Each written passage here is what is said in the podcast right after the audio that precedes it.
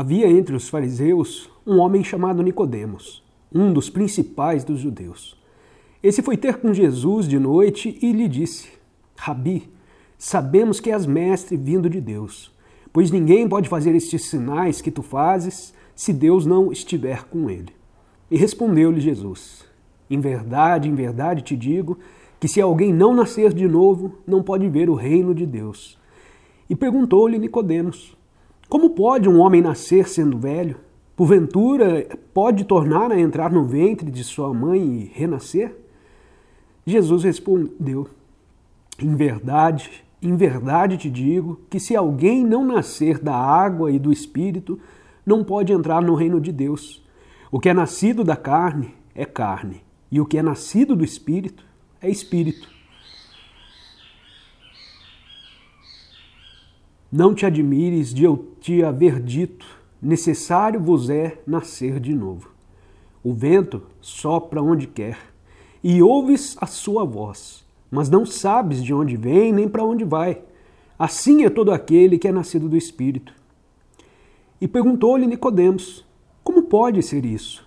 E Jesus lhe respondeu: Tu és mestre em Israel e não entendes essas coisas? Em verdade, em verdade te digo que nós dizemos o que sabemos e testemunhamos o que temos visto, e não aceitais o nosso testemunho. Se vos falei de coisas terrestres e não credes, como crereis se vos falar das celestiais? Ninguém subiu ao céu, senão o que desceu do céu, o Filho do Homem. E como Moisés levantou a serpente no deserto, assim importa que o Filho do Homem seja levantado, para que todo aquele que nele crê tenha vida eterna. Porque Deus amou o mundo de tal maneira que deu o seu Filho unigênito para que todo aquele que nele crê não pereça, mas tenha a vida eterna.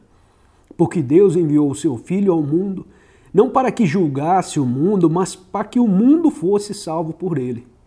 Quem crê nele não é julgado, mas quem não crê já está julgado. Porquanto não crê no nome do unigênito Filho de Deus. E o julgamento é este: a luz veio ao mundo e os homens amaram antes as trevas que, as luz, que a luz, porque as suas obras eram más.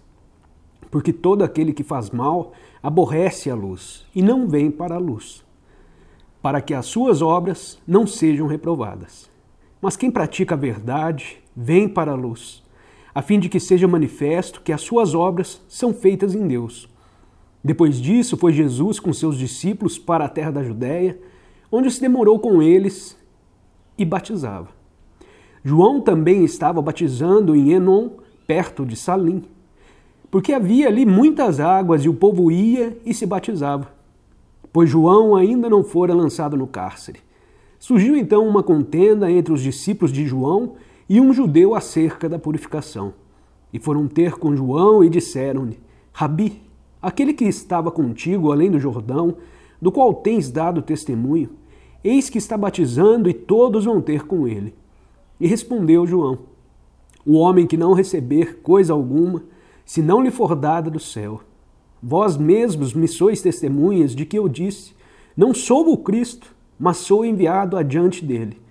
Aquele que tem a noiva é o noivo, mas o amigo do noivo, que está presente e o ouve, regozija-se muito com a voz do noivo Assim, pois, este meu gozo está completo. É necessário que ele cresça e que eu diminua. Aquele que vem de cima é sobre todos, e aquele que vem da terra é da terra, e fala da terra. Aquele que vem do céu é sobre todos. Aquilo que ele tem visto e ouvido, isso testifica. E ninguém aceita o seu testemunho.